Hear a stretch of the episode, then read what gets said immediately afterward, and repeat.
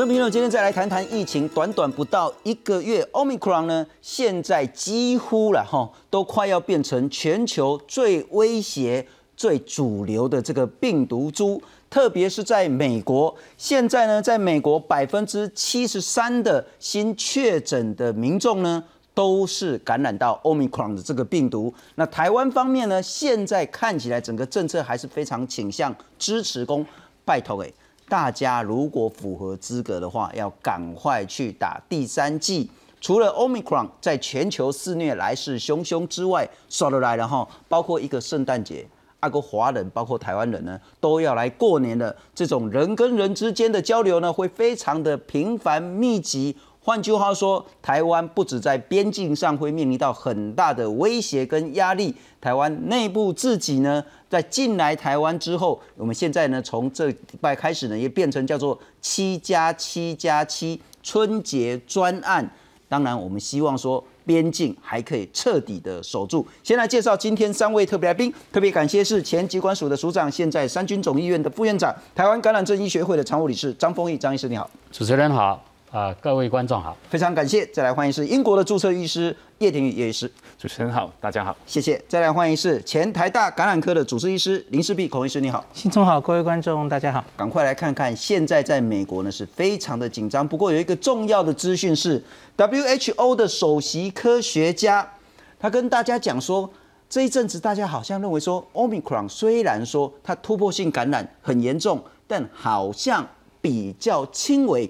好像重症死亡没那么严重，但他提醒大家，如果现在要说 Omicron 呢是比较温和的新型变种病毒的话，这个想法是很不聪明、很不明智的。我们来看看，《纽约时报》报道，一名白宫幕僚二十号确诊新冠肺炎，美国总统拜登十七号还曾和他搭乘空军一号。目前拜登的筛检结果为阴性，不过美国光是上周的病例就有百分之七十三点二为感染 Omicron 变种病毒株，比起前一星期几乎翻了六倍。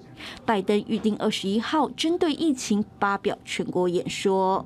Uh, this is not a speech about locking the country down. This is a speech uh, outlining and being direct and clear with the American people about the benefits of being vaccina vaccinated.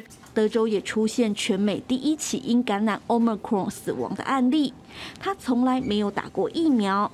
美国传染病学权威佛奇再次强调，施打加强针的必要性。And everything I've showed you about in vitro and clinical studies indicate that boosters are critical in reconstituting protection.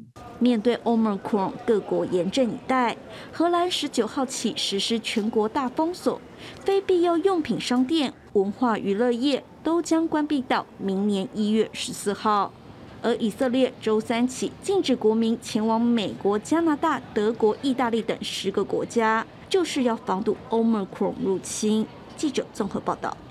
介绍我们第四位特别来宾，资深的医药记者洪淑清。淑清你好，先生好，大家好。不过淑清先请教你这件事情啊，看起来 Omicron 其实我们先前在谈过，好像还要再观察，在观察是说它是不是真的散播的能力那么强那么快，再来是说它的严重程度是不是那么高，还是可能变轻微，所谓的感冒化。我们来看看 WHO 说，十一月二十六号的时候，不到一个月之前才把 Omicron 呢列为高关注的变异株。但是不到一个月，八十九个国家通报确诊病例，每一到五天到三天确诊就增加一倍。而美国 CDC 说呢，到十二月十八号就是这个礼拜了哈，百分之七十三新感染的呢，通通都是 Omicron，比前一个礼拜增加六倍，正式已经取代了 Delta，成为现在美国最流行的强势变异株。而证据显示呢，Omicron 的这个重症是低于 Delta，但德州已经有死亡个案。欧洲的这个疾病管制中心他说，两到三天这病例就增加一倍，加速向成员国提供疫苗。但除了疫苗之外，大家还是这个 NPI 戴口罩啦、居家上班等等呢，都还是要彻底去做。我想，Omicron 已经会成为全球的最重要、最主流吗？嗯，目前看起来应该是已经确定，它就是现在接下来的主流株哦。因为几个情况可以观察，第一个就是你可以看到，虽然这些 Omicron 出现之后呢，其实多数的国家反应的比之前更快，就是他们锁国边境防守的速度比之前 Delta 传出来的时候更快。可证据显示，可能他们关锁国的时间呢，比 Omicron 已经进入社区的时间慢了一步，所以。可以看到，就是即便他们防卫边境，但是后来在社区还是发现了，这是第一件事。第二是事情，你可以发现，因为欧米孔出来的时间呢，刚刚好。第一个在北半球的冬天之外，另外一件事情，你可以发现说，包括美国或欧洲一些国家，都是第二剂疫苗就是注射已经一段时间了。比如说之前我们很多像以色列或干嘛都说，有些第二剂之后，在几个月之后，它的抗体浓度会降低。所以一民众的防卫心渐渐渐渐有些松懈，觉得我们都打完疫苗了。第二，气候也适合了。第三，抗体的效价也开始下降了。这个时候，即便是不边境防锁，碰上这个变异比较大的病毒，一样你可以看它整个传播的非常有效率，而且非常的快速。是是，不过孔医师，我请教一下，就是先前我们其实，在谈奥密克戎的时候，就大家还是有一个比较乐观的想法，是说。当 Omicron 出现的时候，似乎预告着这个新冠病毒可能会走向流感化，预告着它可能会轻症化，预告着人类可以跟它和平共存。但刚刚我们谈到 WHO 那首席科学家说：“你这样想太乐观了，太不聪明了。”我们到底该怎么样看待 Omicron？信聪，我来讲一下最新的进展。其实有一些有点。呃，争议的资料，我先看英国。是，听下叶师也可以讲，英国到目前其实他们这个定序定得很很勤劳，所以到最新他们每一天都更新资料。他们包括了定序，还有就是 S 基因测不到。那假设它是 Omicron，今天这个时点已经十七万例了。这十七万例是每天每天几万例这样指数型上升。那到目前为止，他们说在这十七万例里面呢，只有一百二十九个人住院。十四个人死亡，可这个数字从上礼拜 Boris Johnson 宣布第一例，那后来十例、十二例，现在十四例了。是，所以它其实只是刚刚开始发生。是，的确，英国开始有看到有人重症、有人死亡。另外，我们再来看南非，南非当然是更少。南非上礼拜其实已经有一个很大的私人保险公司，他们有做出一些根据七万例的资料来去做出来疫苗有没有效，可不可以防重症哦。很不幸的，这里有一张，他说：“哎，做出来哈，可以防重症。原本的 B N T 两剂疫苗对 Delta 它可以有九九十以上的防重症，可是他说 Omicron 降到七成了。那为什么它可以算出防重症跟住院？那就是因为有人重症跟住院嘛。是。那所以这张好消息就是现有疫苗，这是两剂而已哦，还是可以防重症。嗯哼。坏消息就是。有重症的人不是没有，可以防，但效果不那么好。而且他们还去做了跟之前的几波，因为南非现在已经四波了，他们去跟最早的这个第六一四 G 那一波来相比，住院的比例哦，就是看它到底严不严重嘛哦。那他们做出来是大概小了二十一 percent，二二十九，对不起，小了二十九，大概小了三成。就是你感染了，那你住院的比例比最原始的那株小了三成。三成不够啊，三成其实没有很多啊。是对，所以我觉得南非初步这个资料让我看起来是有点担心的。我们现在真的不能那么早就说 Omicron 是一个比较温和的，对，比较轻微的，比较不那么危险的病毒。嗯，那当然只看住院，我刚刚说的是住院，可是你再仔细去看住院里面需要加护病房跟氧气的人。它的确比例也有变低，像是前面几波，我们都是很快的一个病毒上来，我们就很快看到好多人插管，加护病房被占满。那这个住院里面，大概前几波都是大概有两成左右的需要插管。嗯哼。可是南非在上礼拜那个时点哦，就是疫情大概爆发三周左右，只有五 percent。OK。的确稍微有点降低。那可是其实有很多专家也一直有警告过大家。南非看到的状况，跟他已经到全世界之后不一定一样。是是，不过叶医师，我要请教你哈。刚刚我们谈美国，也许我们也谈谈英国或欧洲，这几个国家都是疫苗施打率很高的国家。是，但欧米狂在这几个国家散布很快，是，再来又成为主流，这中间不是很让我们觉得有一点担心或有一点不太理解的事情。台湾在先前一直说我们要追求这个所谓的疫苗含盖率，可是当他们疫苗含盖率那么高的时候，还是挡不住 Omicron，是所以这个就是一个英国 PHE 上个礼拜、上上礼拜发表的一个最新的文献，告诉我们的一件事情：两剂的疫苗在第六个月的时候，它能够预防感染有症状的 Omicron 的能力是非常的低的。如果是 AstraZeneca 的话，它降到了五点九 percent；如果是两剂 BNT 的话，在超过六个月的时候，它降到了三十四点二个 percent。那唯一的好消息，也是一个很重要的一个好消息，是当你打了 booster dose 加强剂上去之后，在一周到两周内的话，不管你先前是打 AZAZ 或是 BNT BNT 再加一剂的 BNT，它的防护率啊、所谓的有症状感染的保护力可以拉到七成到七成五之间。OK，所以当我们在谈 Omicron 所谓的完整接种，那就是三针了，就是三剂了，就不是两剂了，呃，还不确定，还不确定。还不确定。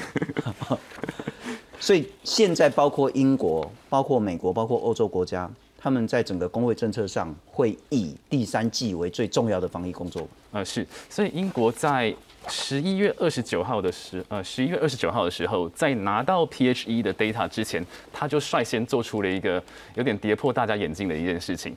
他综合全部的流行病学家、工位学者，得出一个结论，就是面对这样子。一定几乎肯定是免疫逃脱非常严重的变异株的时候，我现在唯一能够做的是赶快把群体的这个免疫力赶快再拉高。所以他刚一开始他的 booster 就是加强剂的部分只给四十岁以上。OK，那他这个时候很快速，他就说全部人都要去 boost，全部人都要打第三剂。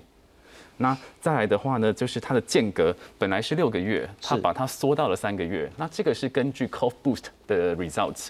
Cough Boost 这个大型的混打实验，在这个时间点的时候，前期的资料已经被呃官方给掌握了。他们看到了一个很好的现象。不管你前面打哪一种疫苗，之后之下来加强剂打 mRNA 疫苗的免疫效价都可以大幅的提升。那吃打的时间点也不需要等到第六个月。先前我们认为越往后打，你的免疫反应会越好，是但是它的前期资料告诉我们大家，三个月也很好。所以他也没有时间等了，赶快把大家打下去。那追加剂就是这个免疫不全的追加剂，他们已经打了第三剂了。那他们的加强剂也是在间隔就是三个月，就再把第四剂给打上去。那打什么呢？打半剂量的莫德纳或是全剂量的啊、这个 BNT 疫苗。嗯哼。那另外一件也是比较跌破大家眼镜的，先前本来说小孩子的第二剂我们要等 COV 呃 CONCOV 三混打试验出来，我们再决定。那因为因应 Omicron 等不了了，不等了，那就小孩子。呃，根据其他国家的资料，看起来好像心肌炎呃后续的这个 complication 不是那么的严重，是那就赶快把第二剂给打上去。那另外这个 MPI 也全面的加强口罩令在家工作，啊、test and trace。那口罩令的部分也非常的严格，第一次犯呃的话罚款两百英镑，大概是八千块、七千块、八千块。第二次多一倍，四百磅。第三次八百磅，屡劝不听，六千四百磅，哇，几十万。对。是是。不过那我再请教叶医师了哈，从英国的经验或政策来看的话，第一个，您是否就建议所有全台湾的成年人去打追加剂，只要符合资格？第二个，我们来看看现在，请导播让我看一下电脑了哈。现在我们的指挥中心也讲的说，呃，ACIP 呢已经建议说，其实满十八岁的民众呢，都应该要去打第三剂追加剂。那特别是有哪一些人是要优先呢？六十五岁以上的长者、长照机构的住民或工作者、医护人员、高风险人员，或者是容易感染疾病、严重风险的这些人，就是第九类的了哈。但我们的这个期间是五个月，你认为五个月太久？呃，台湾的情况跟其他各国不大一样，我们会接触到 Delta 跟 Omicron 的是边境人员，是。那他们现在已经在接触了，OK，所以这是所谓的医呃专职专责专责医护跟呃真正有在做防疫的这个地方中央以及三类，尤其是三类这个边境跟检疫人员。比如说检疫所这些工作人员，那先前我们也报告过了，就是他们是高 Delta 的风险，所以我们那个时候也说他们的间隔要拉要缩短，来去增加他们的 Delta 的防护力。那 Omicron 的的铺路族群一样，它也是他们，所以其实他们根据刚刚英国的资料，已经很清楚告诉我们了，如果没有第三季的加强剂的话，他们对抗 Omicron 的能力几乎是三成以下。我这样理解，您的意思就是说，一到三类医事人员、边境人员，或者是可能就像是防疫旅馆这些所有会接触到边境过来的这些人，就不要守住五个月这个间隔，就也许三个月就可以去打最佳第三第三季。需要有一些弹性。那原因就在这里，原因是因为如果我们回推五个月前，谁把第二季打完了？那一到三类这边我们会看到一个很有趣的数字，他们他大部分的人其实没有满五个月。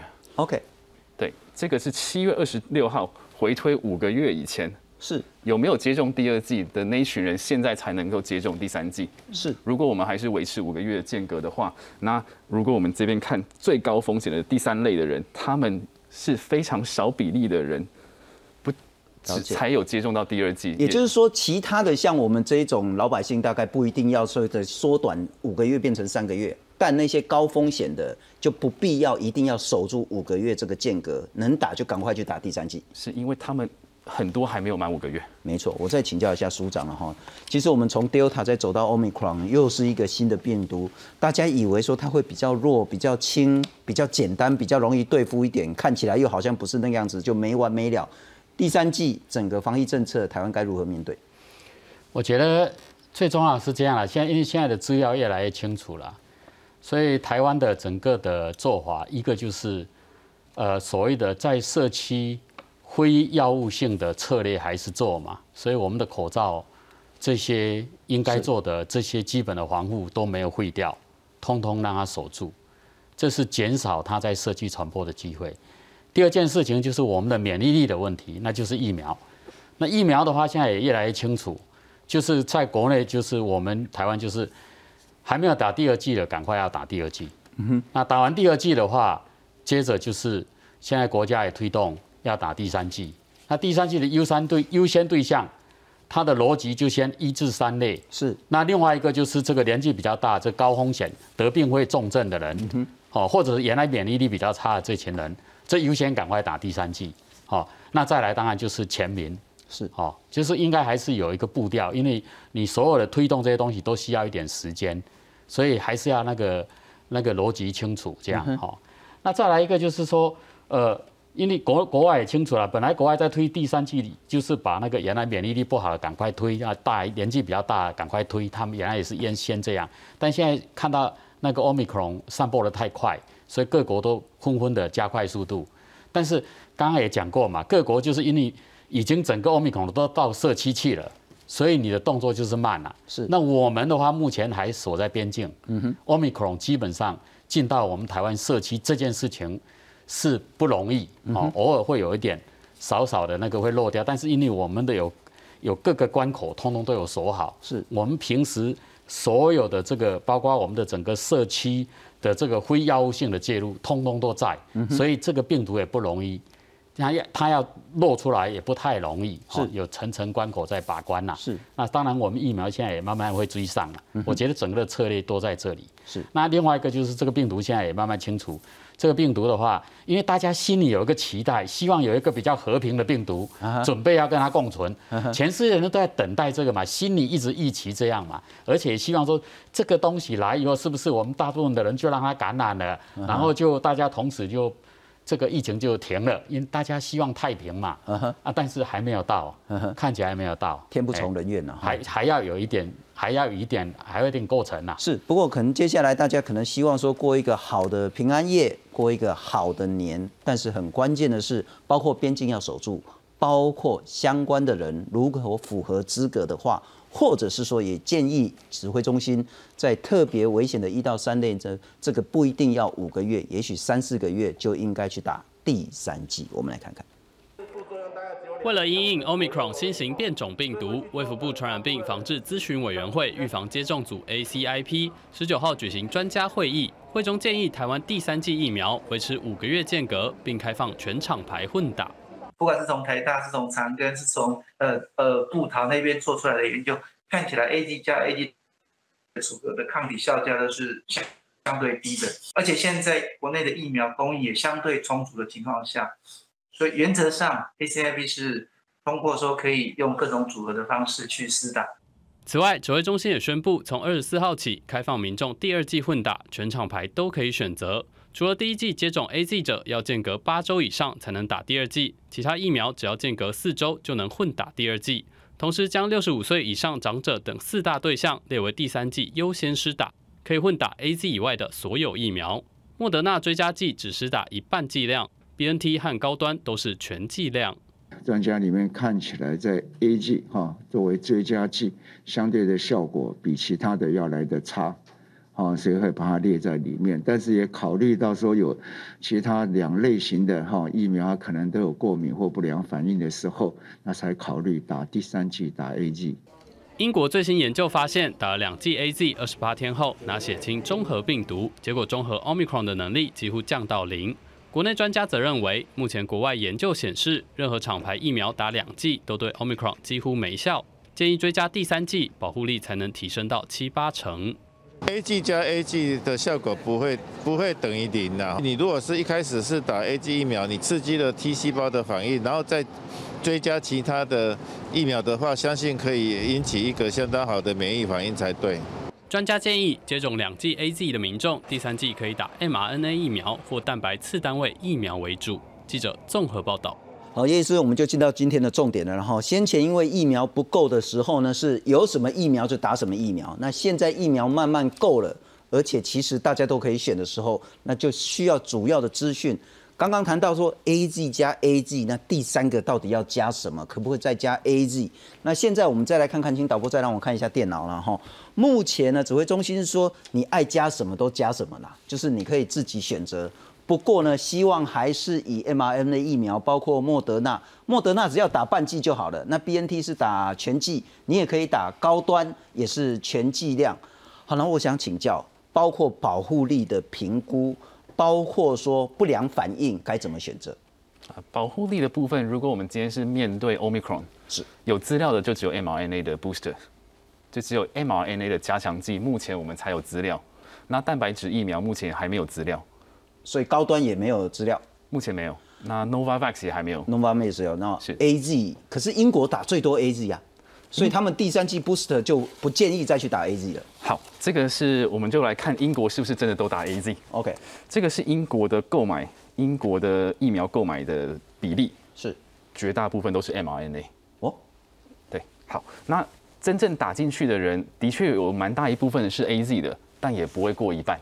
其实比例跟台湾差不多。嗯哼，对，台湾也大概就是 mRNA 一半左右，那稍微超过一半，那百分之四十到五十是 A Z 疫苗。我们跟英国目前看起来是一样的，但是英国这个 mRNA 的比例很快会拉上去，因为它的 booster 加强剂全部是 mRNA 为主，九十九 percent，而且它接下来购买的清单全部都在这里，全部几乎都是 mRNA，跟其他的机转，其实 A Z 并没有占很多，所以呃，并不是说。那么支持 A Z 了，也就是我们在谈第三季，其实就是针对这一个那个新的变毒 Omicron 嘛，哈，不会再谈那个是 Delta。换句话说，你要针对 Omicron 的话，能选择的就是 mRNA、BNT、莫德纳，就只有这样子而已。所以英国在二十九号的时候说，呃，你的 Booster 有两种选择。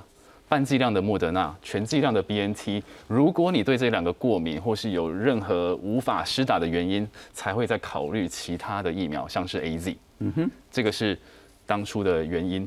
那呃，如果我们现在问题不是只有 Omicron，我们还有 Delta 的问题。是。那这边的呃加强剂，第三剂加强剂打上来的资料，几乎目前的。评估都是用 mRNA 来做指标，所以呃下面的是 Omicron 可能会稍微的打折，上面的话是这个 Delta，所以即使是面对 Delta，我们也需要去呃加强第三剂去把它打上来，因为它的重症住院死亡也会微幅的下掉下去。OK，对，那对呃中老年人或是呃临床脆弱族群是，即使他从九十五 percent 掉到九十 percent 的重症保护力，但是对他来说的话，病人是多一倍。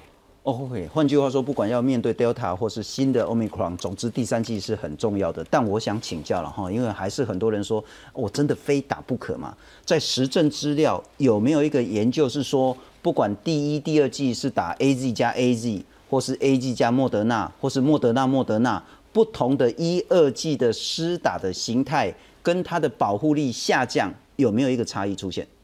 呃，目前比较是。呃，目前资料没有很多。英国是做这一方面的最大型的一个国家，但是英国本地第二季并没有混打，所以所以并没有办法从人呃全全英国人民的后续呃真实世界数据去推估。了解。那少部分的研究的确看到了 A Z 再加 mRNA 疫苗产生的效价跟后续的真实事件保护力是比较好的。是是。对。换句话说，民众也不用去花太多脑筋。总之，时间到就去打第三剂最好了。但我再请教一下了哈，因为是我们在上个月的时候，其实我们有做一个具体的建议，指挥中心其实也参照你们的一些想法，是说对于青少年十二到十八岁国高中生打这个所谓的 mRNA 疫苗第二剂的部分，曾经暂缓过一段时间。是那个时候你们的建议是说，英国在圣诞前会有一个重要的研究报告出来，可以作为台湾的参考。报告出来了吗？还没有。所以，呃，截止到目前为止，它还没有出来。那我们相希望它可以在，就是在下个礼拜可以出来。有，但英国现在已经让青少年去打第二剂的疫苗了。是，那这个主要原因是因为 Omicron 上来的关系。如果假设 Omicron 没有来搅局的话，英国会维持原来的计划。是，等到圣诞节左右的时候 c o n c o f 三。混打试验出来，告诉大家是不是半剂量、三分之一剂量的比三分之一剂量 B N T，或是混打其他机转的疫苗，对于青少年会比较好。了解。好，那呃，因为 Omicron 进来，所以基本上他们也就觉得我我没办法等了。对。那另外一个原因是因为他们参考了其他国家的后续的监监测，认为跟他原来设想的。并有一点小落差，没有那么的严重。那尤其是呃，这个研究报告也快要出来了，JCVI 也做了研究，就是把间隔拉到十二周去去做观察。是，只要两个间隔拉到够久，就是三个月、十二周，那产生心肌炎的比例也会下降。了解，这是英国最新的一个防疫政策。不过孔医师，我也要请教你，第三季到底该怎么去思考？要打什么？什么时候打？怎么打？嗯，这个刚刚叶医师讲的英国或是全世界的部分，其实目前资料出来，大概就是以 r n a 疫苗为主。那我们台湾加进了一个高端，嗯哼。那因为我们也有一些本土的资料出来，那其实这很复杂哦。我们第二季混第三季其实都有一些研究哈。那第二季是 A Z 高端，这是长庚的研究，然后莫德纳高端是台大的研究，然后最后还有一个是布桃这几天出来的哈，那是 A Z A Z 高端。那它不错哦，它的确出来这个，它可以把综合抗体又吹十几倍上来。那这个呢，我们可以跟刚刚叶医师提到的这个呃英国的 CoBoost 来相比较，因为英国这个研究里有把 Novavax 这个终于在欧洲通过 EUA 的这个疫苗，所以因为都是蛋白疫苗，所以可以稍微参照一下嘛，吼。那所以，我们等于就是我们在第二季混打跟第三季混打都加入了高端的选项。是。那我自己觉得哈，我们看左边这个是打两剂 A Z 之后打各式各样的疫苗。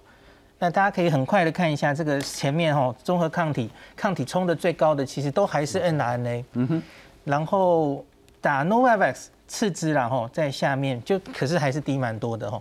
那可是你可以看到 A Z 三剂哦，那个抗体上不太来。OK，那所以这就是为什么台湾也没有把 A Z 摆在第三季的选择里。是，那 Novavax 的话，的确跟刚刚这个布桃做的哦，哎，好像这个表现还比它好一点哦。那另外，我们台湾这个资料没有去做细胞免疫，可是 Novavax 在 A Z A Z 之后，细胞免疫看起来还可以，大概四倍左右，跟其他打 n r a 不错。所以我觉得 A Z A Z 之后打一个。次单位蛋白疫苗应该很合理。那我个人比较担心的是右边这里，右边这里是 B N T B N T 之后打蛋白疫苗。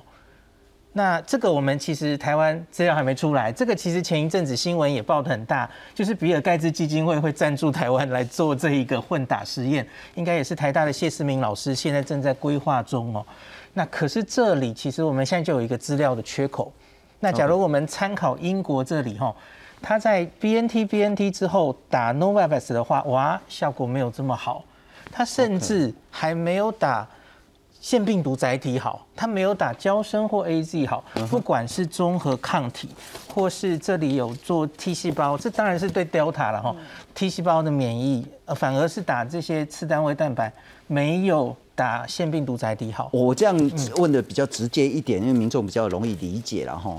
除非你是对 mRNA，就是你打了 BNT 或莫德纳之后严重不良反应，很不舒服，很不舒服。你要打第三剂的时候，你可能选的是 AZ 或高端。嗯。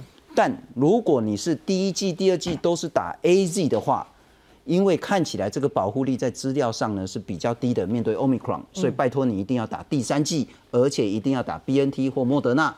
如果你第一、二剂都是打 BNT 或莫德纳的话，除非你的严重反应是让你很不舒服，否则你应该还是继续打 BNT 或莫德纳第三剂。首选这样，因为现在有 Omicron 在那边威胁。但我现在原本没有的话，是我们大概不需要这么追逐综合抗体的高低，那打什么大概都没差。可是我今天在谈说，像我第二季的时候，我打的是莫德纳，一二季都是莫德纳，嗯，我是有一点像是被脚踏车撞到了，我同事是好像被摩托车或汽车撞到，车已经比较小，也有人认为是被火车撞到。如果我打第三季的莫德纳或第三季的 BNT，我的不良反应是不是更严重？现在目前看起来，哈，的确，因为刚刚说的这个 Co Boost，它很多组合里面表现最好的，的确就是打全剂量莫德纳。是。可是问题是，它也是不良反应最高的、最不舒服的，哈。所以像罗富常常跟大家说，这其实是一个选择啦。有些人很在乎，我好希望要有最高的抗体。嗯哼。那我宁愿去冒一些风险，承受这样的不舒服。是。可是有些人，就像您第二季可能已经很不舒服了。他希望第三季不要这么不舒服，那我的风险好像也没有那么大，那我是不是可以去选呃高端？这个也许抗体没有那么高，可是我不会那么不舒服，我觉得可以，可以这样想了是。那然后我想补一个，是莫德纳昨天也出来了一个资料，因为大家都在问莫德纳我们到底应该打全剂量还是半剂量？莫德纳他当时其实是自己去申请半剂量，因为他们发现自己不良反应比 BNT 高。然后它本来剂量就比 BNT 高嘛，哦，一个一百，一个三十。那可是他们现在针对 Omicron，他们就去把一百跟五十都拿去做，哎，结果这其实有一点出乎意料之外。大家记不记得前一个礼拜辉瑞 BNT 跟我们说第二季综合抗体好低，是，可是打了第三针可以恢复二十五倍，哦，好像又有一定的保护力了。哎，那莫德纳更猛了，莫德纳打了第三针之后，哈，半剂量可以高三十七倍。可是你打全剂量莫德纳可以高到八十三 倍去，就这个资料其实我个人有一点意外。了解。那可是莫德纳自己其实讲的很客气，他们说因根据免疫桥接，那他们做出来的综合抗体假如高到这样的程度，他们其实觉得半量就够了。嗯哼，应该是可以有一定的效果，所以他们不会建议大家全部都去打全剂量了。是，他们也不会急着说，哎，那我们要去申请。大家加强针都打全剂量算了哈，是。那只是，当然他还会接下去继续做实验，因为这这也不过是二十个人的资料。是指挥中心也说要打莫德纳就打半针就好了，就打半管就可以了。现在大家都打一剂剂量也没办法。没错。但我要请教素清，就是说。因为我们还是回到一般民众的角度，说实在，你看在场我们五个哈，你跟我没有戴口罩，其他三个医师都戴口罩，因为咱都较松懈呀嘛，对呀，啊，医生拢安尼拢较戒慎恐惧的哈，包括说整个防疫政策，包括说第三季要不要打，可能现在民众还是个傻龙博了哈。不过我们来看看现在的疫情的情况以及第三季的政策。国内新冠肺炎疫情本土加零，不过新增十例境外移入个案，五男五女，年龄在二十多岁到五十多岁，来自哥伦比亚、美国、柬埔寨、越南、英国和印尼，都属于突破性感染。指挥中心加强边境管制，将病毒挡在境外。针对春节检疫方案“七加七加七”，二十一号开始，首批返台的民众将陆续返家居家检疫。指挥中心提醒，居家检疫期间只能留在家中，不能外出，也不能与同住者共用房间、卫浴、共食。违反规定，最高开罚一百万元。十二月十四号入境，那今应该从今天开始会有。呃，可以陆续满期满一一六八小时哈，那返家接续后七天在家居家检疫，回家之后，另外呃会有还会有一次的 PCR 哦，所以 PCR 检测，请依卫生单位通知，那指定方式到这个指定的地点来裁剪。春节将至，许多人返台过年，面对变异株的威胁，目前还有百分之二十一的国人没打过疫苗，第二季涵盖率也只有百分之六十五点九。指挥中心提醒，每个人都应该完成接种两剂疫苗的基础剂，预防重症和死亡。而免疫不全、免疫力低下的病人，基础剂必须比别人多一剂基础加强剂，才能增加保护力。第三剂也算在基础剂中。至于已经完成两剂基础剂的一般民众，五个月后可以接种第三三剂追加剂，不限厂牌，可以混打。抗体最高的是 RNA 疫苗，就包括莫德纳跟 BNT，保护效果百分之九十五左右。再其次是蛋白疫苗，那再其次 A G 疫苗哈，以纯打疫苗的抗体高度是这样排，所以在混打疫苗的时候，它的抗体高度也有这样的倾向。指挥中心呼吁完整接种两剂，间隔五个月后可自由选择疫苗厂牌接种。二十一号下午有七十三点八四万剂 A Z 疫苗抵达桃园机场，到目前为止已经有超过八百五十三万剂的 A Z 疫苗到货。记者林信张子佳台北报道。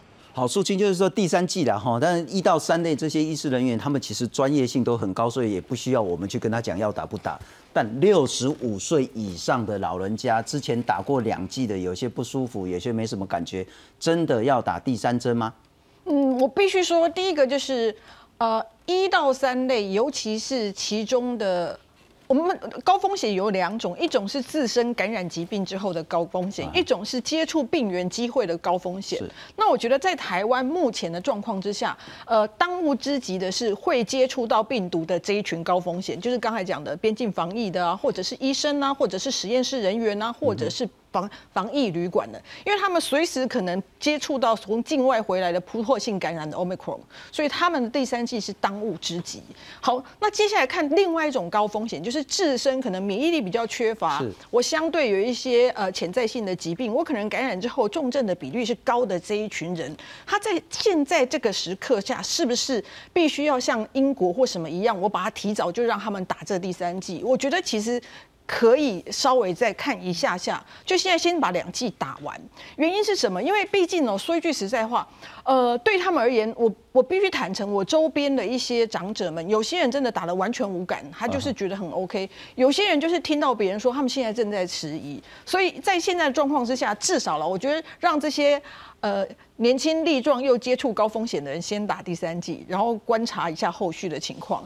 那高风险族群，如果到时候说一句实在话，总有一天 Omicron 要来，你还是得准备好的。因为毕竟我觉得台湾，我们其实比别人更需要追加第三季的原因是我们。防守的相当理想，所以我们甚甚至没有所谓的自然的 booster，因为在别的国家，它环境里面可能多多少少有一些，不管是 Delta 后前面的 Delta 后未未来的 Omicron，它环境里面有，如果很少量，它其实没有打第三剂的情况下，如果接触微量，它就是在 booster，所以它已经有天然的第三剂的感觉，它第三剂的率没有那么高，所以都有，我们没有哎，我们的环境根本没有，所以我们未来如果要增强剂，就一定要靠打。本身你怪怪，那应该是探基本较风平浪静。无人咧抢疫苗的时候，咱进来煮啊。唔是，我我基本上想法是啥？不太好，但但你在掐署长。对，因为我我刚才的想法是什么？你现在把它很赶的把它打完，对不对？我们可以看到，就是说一。这个抗体每次打完之后它会高，可高一阵子之后就低，所以我们现在已经不知道是不是只有第三季，会不会四，会不会五，会不会六？那既然如果我没有兵临城下的困扰，未来还可能有四啊、五啊、六的情况之下，我会不会我就干干脆依据时辰等五个月的时候我就再来打，那未来再来打？那那最近看到本土或者是边境有很严重的欧米狂出现，那再来组第三期。这这群人再来啊！我干嘛？我那依据时辰的话，这里挂啊，怕看完之后抗体又衰落，然后到。是没办法接受这种想法，我不接受哎，嗯，因为我觉得你看五六七，突然间要一来就来了，有时候措手不及啊，是，所以我觉得我们的高风险的这老人家这些族群，或者免疫力不好的人，如果没有打到两剂的，赶快把第二剂打好。当然，如果打完两剂符合可以打第三剂的，我觉得就应该快点打。嗯哼，好，就是我们现在当然现在我们的政策说五个月了，但是要不要再挪前一点？比如原来免疫力比较差的，这个 ACIP 给我讨论一下，可以再讨论讨论啦。因为为什么？因为这个步调就是因为打第三剂也不是每个人都马上符合，即使老人家很多人都已经没有还没有打到那么久嘛。是，所以他你也是如果有比较早打了，赶快让他先打。我觉得是边推啦，因为不然的话，等到有时候等到你要，因为这个时候。你一你说到时候一窝蜂大家要打，到时候又又是有一些问题，而且现在疫苗目前疫苗够的话，更应该这样，就是先布下去，因为本来就是两类了嘛，一到三类，另外就是其他得到会重症的、重症的六十五岁以就是要上铺了。是，这时候已经我觉得，至于以后会不会有第四季，暂时先不要还了，就先把目前的做好。现在你不把它锁好的话，万一再稍微，就是我们目前所有的边境检疫间政策，所有这些东西都不是百分之百的，嗯哼，都是说尽量去做，但是万一有一个漏出去，还是有机会的，了解有风险的。但是我如呃，就我而言，就是我们的这个防疫的概念不一定是只是在这个这个不断的增加疫苗，或许我们如果在边境防守的时候加一些武器，让边境防守更严格，我们就也是更保险啊。了解了解，不过其实有一个几个重要资讯，然后当然疫苗是一个自由，大家其实没有办法被勉强的。第二个是说，当我们如果看到英国或美国的情形，Omicron 增加的速度真的是很快，很吓人。那不过我们再来看看然后其实最最最关键的还是边境守得住，其实国内就风平浪静。但这个是其实上个礼拜已经正式实施，从原本十四加七。那因为春节你可以选择 C 方案，就是七加七再加七，七天的在防疫旅馆里面集中检疫之后呢，在第八天就可以回到家里面，在家里检疫，再加第三个七天就是自主健康管理，总计还是二十一天。不过呢，在防疫旅馆就关七天就好了，然后第八天就可以回家自己来去做返家的检疫的部分。我请教一下孔医师。大家会有一点点担心，这样的从十四加七变成因为春节很多人要回来，变成七加七加七，会不会有风险？呃，我们应该在这个节目也分享过，为什么会这样改，是因为我们基于过去三个月主要是 Delta 的境外移入，那我们去分析有打疫苗的人，因为他可能回来的路程中，他比较不容易受到感染，是，所以因此他就即使是发病，他都可以在七天内就抓到。就不太容易在七天以后才发病，所以我们才会做出这样的政策。可是其实现在真的是时空环境不一样，又不一样了。第一个是现有的疫苗明显对 Omicron 它不够力，哦，特别是两剂哈，它会有突破性感染。然后病毒本身也变了，因为我们看到它现在大概是传染力应该会比 Delta 高。嗯哼，那它也许这个当然也是很关心的，气溶胶它会不会传播的比例？像好像他今天有跟我分享，现在有人估计他的 R 零值可能会啊，那估计落在十左右了哈。原本的 Delta 是六到五到八左右哈。那所以我们原本的这样子的状况可以防 Delta，防的还可以。那可是会不会这个就防不住 Omicron？那更何况是我们现在虽然基调还是十四加七，可是七加七的意思是你就移动回家里。进行后面的七天是，那这个其实移动都是风险的哦，是，都是带着病毒，抱着污染所有的这个防疫计程车等等的风险，所以是，我觉得是有一些风险是会让人有一点担心。不过因为那个是新的环境啊，就是 Omicron 出来之后，可能这部分大家在思考。但我要请教叶医师，就是说我们还是非常非常希望边境守住，不要再像之前 Toyota 进来或者什么进来，然后大家很紧张。但我们刚刚谈到七加七加七，这是一个。第二个，我们来看看中研院这个案例，其实也对很多很多国家来讲，这件事其实真的很难被接受。就是我们中研院的 P 三实验室呢，竟然是发生这样子一个感染事件。那疫情指挥中心在调查之后呢，可能有三个感染的因子，一个呢是说在操作区跟非操作区呢都有环境污染的问题，再来是说防护设备在穿戴过程当中呢出现什么问题。所以竟然是国家级的实验室出问题，导致一个新增的感染个案。第二个，我们再来看看，请导播让我看一下，还有一个，也许是大家要加强的，请看我们第二张 CG 了哈。防疫旅馆，那个时候大家是讲说人跟人之间的接触要非常小心，但这件事会不会是一个可能的一个破口？就叫气溶胶，我们已经谈了好久好久。因为所谓的整个通风空调设备的关系，而导致在防疫旅馆成为一个新的感染途径、新的破口的问题。我们再来看看台湾目前为止要如何彻底守住边境，除了边境政策之外，防疫旅馆还有国内的这些问题。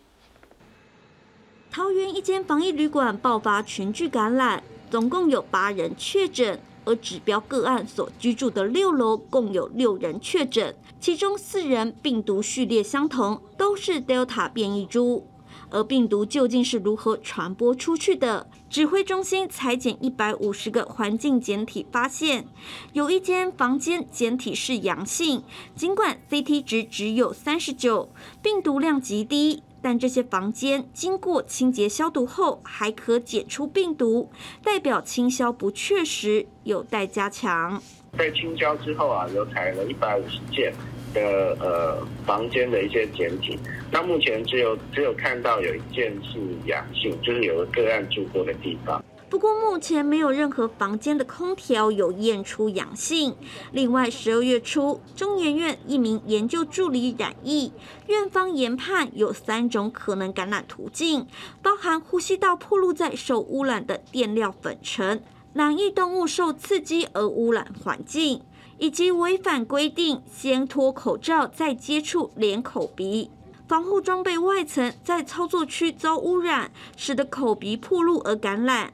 预期在两周内提出外部专家小组调查的结论及建议，哈，并依《传染病防治法》第三十四条等法规，对中央研究院进行裁处。指挥中心表示，如果确定违反《传染病防治法》，就会依法开罚，最重可罚十五万元罚款。记者综合报道。不过，叶说我们当然都希望说边境守住，但边境守住，因为还是有陆陆续续有国人回来，那包括说防疫旅馆的问题。包括说违反防疫规定的问题，那包括说像是中研院的问题，包括所谓的防疫旅馆气溶胶的这些问题。从国外的经验，您会建议怎么台湾的防疫政策？OK，呃，所以先从中研院这位研究员的案例来看，是好。那我想各个医疗专户专业人员都非常知道怎么自己保护自己，然后，也会严守他的 SOP。如果好好训练的话。我想应该是没有太大的问题，但是不管是在哪个国家，不管训练多扎实的国家，都还是有医护人员染疫是身亡。所以意思另外一层意思就是人就是一个会犯错的动物，是。所以这是为什么在可可允许的范围之内把疫苗打好打满，那会是一个跟随他二十四小时。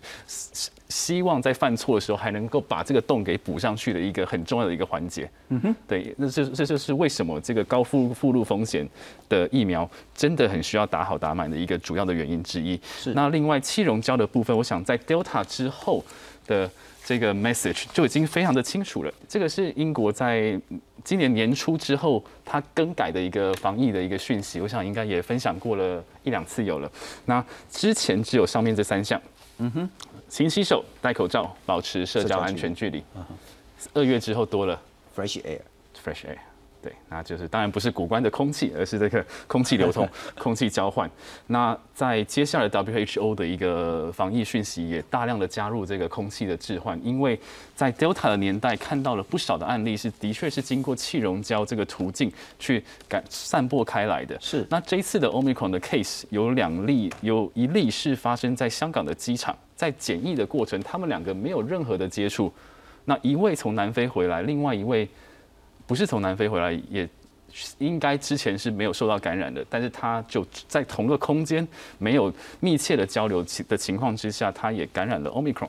那 Omicron 以现在的这个感染力去推估的话啊，Note 可能高达十左右，这个是目前英国跟西欧国家还有南非的这个流病学家大概的推估，就是它大概真的应该接近了十。对，当然不是 R 五十，很很接近十个这样。呃，对，就是一个没有经过校正之后的数字，可能会到了十。那十的意思其实跟空气传播的麻疹就很接近了。是，对，所以气溶胶成为它的一个至少是一定比例的一个传播途径，这个应该是几率是很大的一件事情。嗯哼。那因此，呃，空气流通各个方面的加强，看起来会是一个我们真的急需要去注意的一件事情。是，署长，所以现在一个很重要的讯息就是说，因为。美菜工打给蛮赔了哈，不过真的是因为拖好久好久，已经一两年以上了，大家真的累了，也因此会有一点松懈。如何去过一个好的圣诞节、好的年，在这几个月该做什么事？我觉得我们这样做了两快两年，这个步调，我觉得在台湾整体上步调是也是对的。嗯哼。但是我们就知道说，我们做了很多努力，还是有些地方会疏漏掉。刚刚讲的没有错。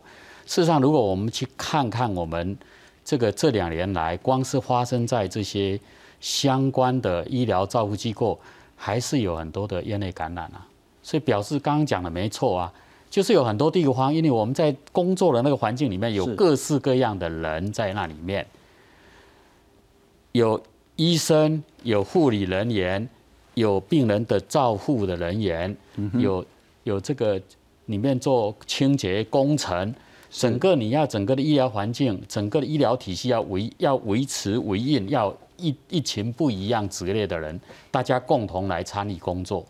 所以这里面的话，这个病毒我们已经讲过，最先我们整个它的概念是一个飞沫，就是有一个接触，还有一个就是接触，另外一个就是环境的接触。好，这个大概。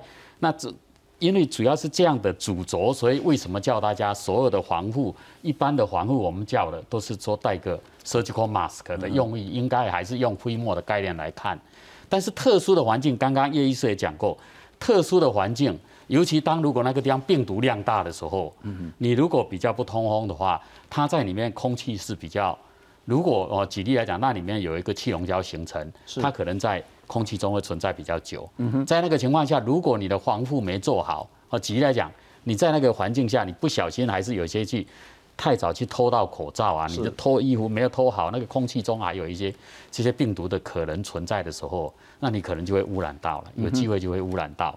所以，我我是觉得，到目前为止，我觉得我们整个要做的还是一个要固守我们该做的那几部分，一个就是说。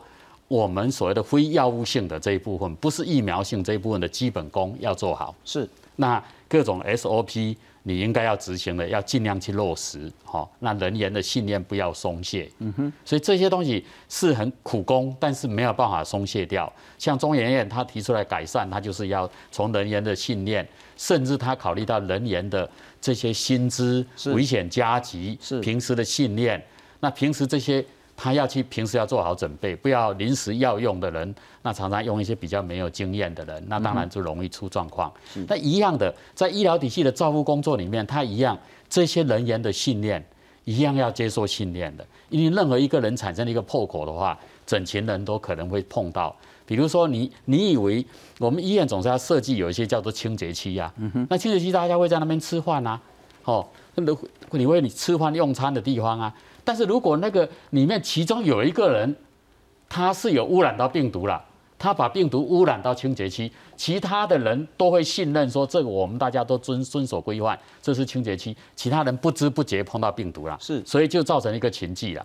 所以要每一个人都要遵守，才会不会破功了。所以有一个人不小心，他自己也不知道他污染到，是，他就污染到清洁区就会有问题。所以这些基本的东西。不能松懈。第二部分就刚讲的，疫苗该打的要好好去把它打。打好的话，我觉得就是降低它可以传播的机会。反正第三季你满五个月就赶快去打。对，我觉得无论如何两季一定要打好打满。然后不过苏青，我再请教你然后，刚我们谈了很多七加七加七，需要再重新思考一件事情吗？我觉得呃。对我而言呢，我会觉得其实我们现在的这一系列，不论是边境的或者是实验室的，都有一个东西其实可以再补进来。就刚才叶医师有提到的，其实是人都会犯错，是。所以呢，我们除了从 SOP 上减少犯错的几率之外，我们应该在犯错之后如何提早发现这件事，做一个补强。你会发现，不论是七加七加七，我们的检疫哦，就是我们当中这些筛检快筛啊，或者 PCR，其实有没有机会更密？因为事实上，现在有很多非常相对不用贵，然后甚至他可以自己在旅馆里面做，自己在家里做，甚至他可以天天做，包括什么现在吐口水的或干嘛。如果你因为之前已经有研究告诉我们一件事情，当你的检查、你的检验，它的频率比它的准确率更重要。所以你说我觉得 PCR 最准，可是我如果十四天、二十一天我只做一次，我当中就可能会漏掉了。可是如果我今天有一个快筛，它可能只有九成五或九成，可是我天天做，我抓到的比例更甚至比我一次 PCR 更多。所以当我要把这个放宽的时候，是不是我叫后面防错的几率做起来？我宁愿那民众或许我我愿意回家，可是我可能就每天我在家做一次，这样的情况下才能补起来。一样的，在边境的人员，在医院的人员，在实验室的人员。我们现在还没有例行去说，我假设自己都是干净的，因为无症状的感染，尤其在未来，如果你打满三剂，你可能无症状感染比例也是高的。是，所以我不知不觉还是可能把病毒带给别人，因为我并不知道我犯了错。所以如何在，我觉得。加强这些人他们日例行的一些筛检，从以高频率的、简单的、不侵入性的快筛来补漏，我觉得这也是一个方向啦。是，所以我们不能靠人觉得不犯错，而是我们要靠这些我们现代新科技的工具去帮助我们把这个。整个防线再补满起来，这样就会更安全。口罩政策以及整个筛检政策哈。不过我再请教一下孔医师，很显然现在世界各国对圣诞节应该是戒慎恐惧，那我们对于过年应该也要戒慎恐惧，你的建议呢？呃，我还是想讲一些鼓励大家的话，大家听了可能会无煞煞，然后觉得哎怎么没完没了，没完没了。那可是我觉得 Omicron 现在已经大概一个月，我们比较确定的就是它传染力比较高，是它有能耐取代掉 Delta。然后它的确疫苗会有点失效，自然感染有点失效，可是我们还不是很确定重症到底它会不会降的比较低。那打了疫苗跟完全没打疫苗的人是不是有差？我想这个是一个月内我们会很清楚的事情。谢谢。